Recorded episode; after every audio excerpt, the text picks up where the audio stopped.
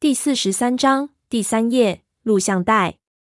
什么理由？在篝火的温暖下，我的疲惫逐渐的减轻，身上的伤痛袭来，整个人没有一处不疼。然而我并没有在意那些不适，注意力集中到了篝火边的三叔身上。火光下的三叔显得阴沉，他又吐了一大口烟儿，才继续道：“我说了，你能相信吗？”他看着我，我也哑然。显然。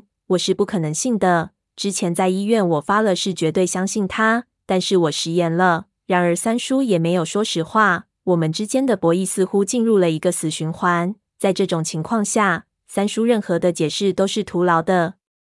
他沙哑的笑了笑，就道：“如果我要骗你，那是我有非骗你的理由不可，那必然会一直骗到到最后一刻。我料准我说了，你也不会相信。与其浪费我的力气。”还是等我们找到他，你自己去问他吧。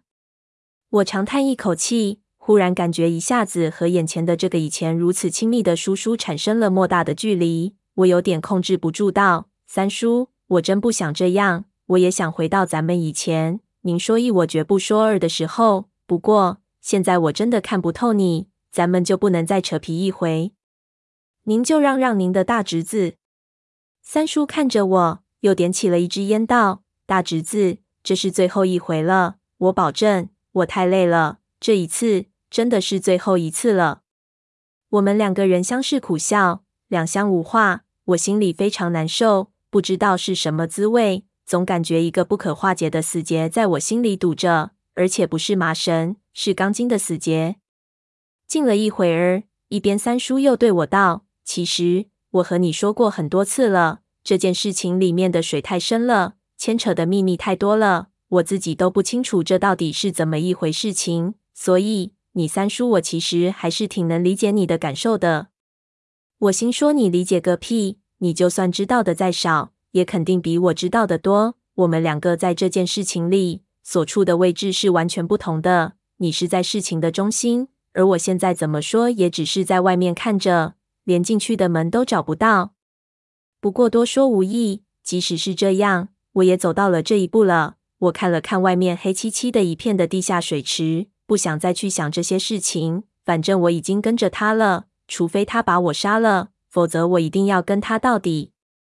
喝了几口辣椒茶去湿，我的扭伤的地方开始发作。我一边揉着，就转移话题道：“对了，三叔，文景怡寄给你的录像带是什么内容？”三叔站了起来，让我让开，从他行李里。拿出了他的手提电脑，我没法来形容，你自己看吧。我自然是想看，但也想不到三叔会这么主动。他将手提电脑放在自己的背包上，翻开，原来他将录像带里的内容转到了磁盘里面。我让一个伙计把录像带转成文件了，花了三百块钱。我自己看了很多遍，根本看不出什么来。你不要抱太大的希望。说着，已经点开了文件。快没电了，你将就着看吧。屏幕上跳了出播放器，我看了看四周的环境，忽然感觉这情形有点奇怪。这里是什么地方？我竟然还在看手提电脑。这时代果然探险的性质也不同了。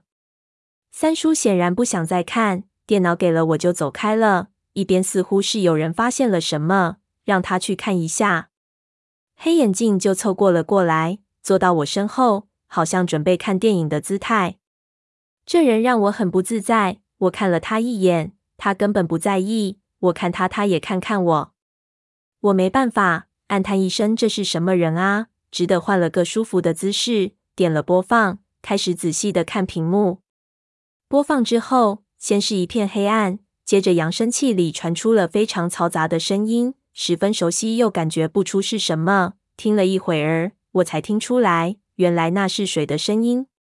屏幕是黑色的，看不出哪怕一点的光影变化。但是扬声器里的水声却告诉我们，里面的内容正在播放当中，夹杂着远远的几声闷雷。可以想象，这卷录像带在拍摄的时候，应该是在湍急的水流旁边，或者附近有着小规模的瀑布。可能是镜头盖没有打开，或者遮了雨棚的关系，屏幕上什么也没有拍到。水声一直持续，忽远忽近，应该是摄像机在运动当中。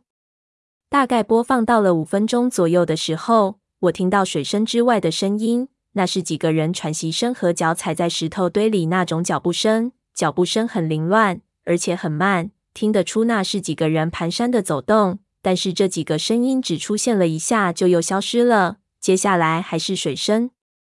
我有点意外。第一盘带子我在吉林收到，里面是霍林在格尔木的那座诡秘的疗养院的地下室里梳头的情形。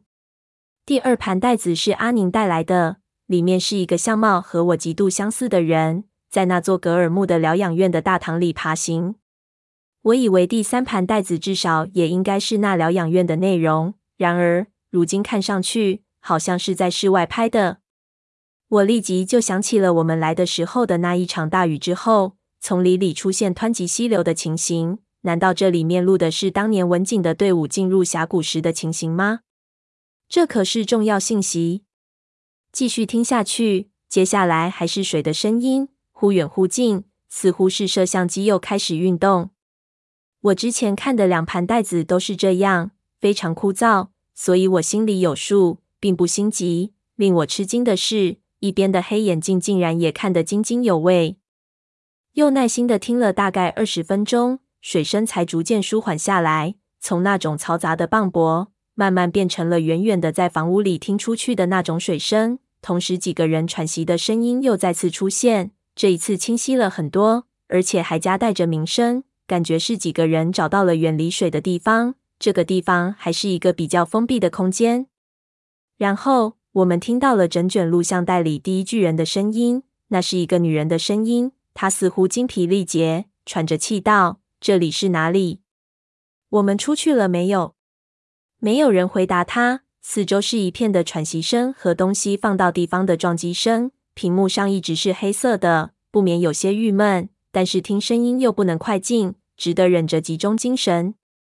那个女人说话之后，很长一段时间都是装备放到地上和咳嗽、叹气的声音。很久后，才有另一个男人说话。也不是回答他，而是问另外一个人：“还有烟吗？”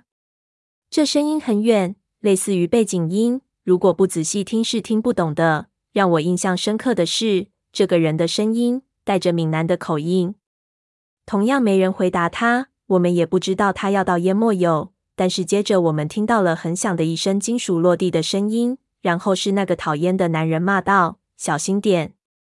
之后是沉默。好像是摄像机朝外面挪了挪，还是拿着摄像机的人又回到了湍急的水流附近，水声又大了起来。不过没几分钟，又恢复了回来。那个刚才讨厌的声音道：“我们到底在往哪里走？”没有人回答他，一切如旧，进度条一点一点的往后跳，屏幕一直是黑色的。我耐心的看着，时间一分一秒过去，慢慢的，连我自己也感觉不耐烦起来。就在我实在忍不住想去把进度条往后拉一点的时候，一边的黑眼睛把我的手按住了。我心中奇怪，心说他干嘛？忽然扬声器里一下传出了比较连贯的话语，那是一个西北口音极重的人说的话。他似乎被吓了一跳，叫道：“听，有声音，那些东西又来了。”接着是一片骚动，再接着就是那个闽南口音的人低声喝道：“全部别发出声音。”这些人似乎训练有素，那口音一落，整个扬声器里突然一片寂静，所有人的声音瞬间消失在背景的水声中。这一静下来，我就听到那水声中果然有了异样的声音，只是和水声混在一起，根本听不清楚。我的神经一下子绷紧了，忙凑到扬声器的边上，只觉得那异样的声音自己肯定在哪里听到过。果然，那声音由远及近。我越听越觉得似曾相识，听着听着，我的身体竟然不由自主的发起抖来，一股让我发炸的毛骨悚然从我的毛孔里直发出来。